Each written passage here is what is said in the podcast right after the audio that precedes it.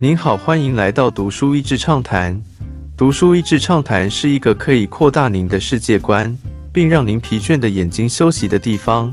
短短三到五分钟的时间，无论是在家中，或是在去某个地方的途中，还是在咖啡厅放松身心，都适合。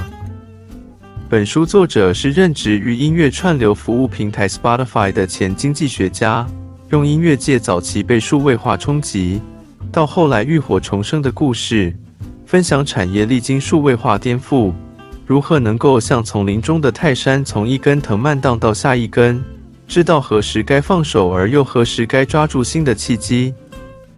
First to suffer, first to recover。首当其冲。却置之死的而后生，最先改变的产业。上面那句，这可以说是音乐产业过去二十年来的写照。还记得当年 Napster 让人们可以用 MP3 格式免费交换 CD 中的歌曲，所有主流媒体都预告这是唱片业者的死期。当时唱片业受到突如其来的冲击，完全措手不及。后来还发生联手对免费下载消费者的诉讼，这些被告的人也完全没有能力付出任何的罚款，整个事情反而对唱片业的形象造成更大的伤害。过去这二十年当中，也可以看到歌手与经纪公司或唱片公司之间权力关系的变化。历经这二十年的起落之后，从音乐整体的产值看起来。即便买 CD 买歌曲的人更加少了，可是整体串流订阅的产值，再加上后来流行起复古风的黑胶唱片产值，几乎回复了二十多年前的水准，也持续的成长当中。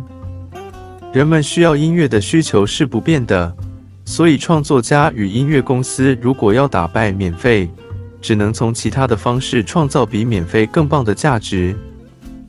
这本书的作者是一位英国经济学家，但骨子里是个摇滚灵魂的人。他曾经在英国政府单位上班，因为对音乐的热爱，四处找寻哪里有能把他的经济学所长与对音乐的热爱能够结合的职位。竟然也就是在 Spotify 这个新创公司中找到这样子结合的威力。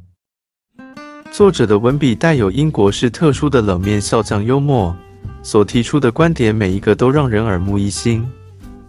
他挑战我们很多惯常思考的方式，例如，所有注意力经济当中的内容都一定是相斥的，还是有相辅相成的可能呢？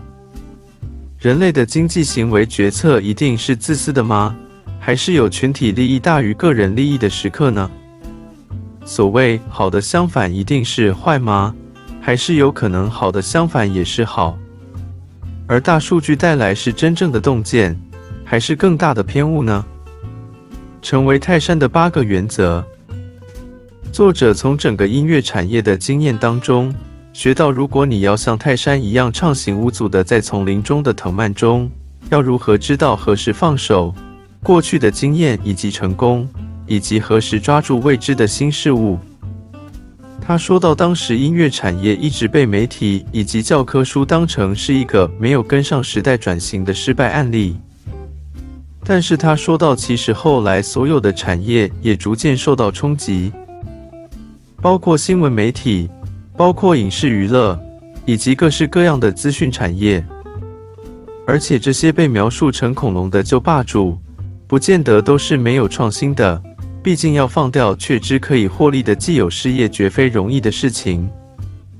所以，我们现在从事后的观点来看，可以有什么样的学习呢？其中，我觉得有几个点非常的有趣，包括对于注意力的竞争。Spotify 有研究不同活动对于注意力的需要，有些时候是相冲突的。例如，Netflix 会需要人全神贯注，但有些时候会是相辅相成的。例如，阅读时透过 Spotify 听音乐，知道你的产品内容是什么样的注意力程度，可以决定你如何调整战略位置。另外，就是关于评估自身在什么样的一个阶段。作者用的最明显的一个例子就是政府的 GDP。他提到，在各个产业数位化的时候，这样的衡量方式会失去一大部分的真相。另外，在数位时代思考所谓的垄断跟实体产业的垄断，从经济学看起来其实是有相当不同的效应。The digital economy is everywhere except in government statistics。数位经济充斥在生活的各处，除了政府的经济统计数字之外。回到组织和企业，当你评断投入一个新的尝试是增加或减少产值的时候。或许应该问问自己，所谓的市占率是什么东西的市占率呢？甚至应该思考，如果是占率变小，但是饼变大很多，那你的战略思考是否就会有不同的判断？另外，很有趣的一章是关于大数据，作者用很多音乐界实际的例子，说明为什么大数据容易造成偏误。或者是说，为什么更重要的资讯常常没有办法衡量，也因为没有办法衡量而被人忽略。你还有从数据去看趋势容易发生的一个错误判断，就是所谓的正向关系与因果关系的混淆。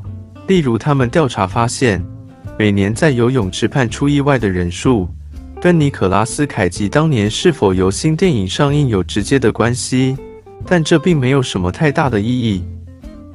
书中的一开始有提到你的产业是属性是否有重复使用性，例如 CD 片 vs 数位音乐档是否有专属性，一次只能一个人享用，还是可以多人一起？不同的排列组合中就会延伸出不同的商务模式可能性。这样的思考方式颇为新鲜，也会让我重新去套用在其他的行业当中。最后分享一个有趣的小段落。作者身为一个热爱音乐的人，想当然尔是有一整套音乐录音带的收藏。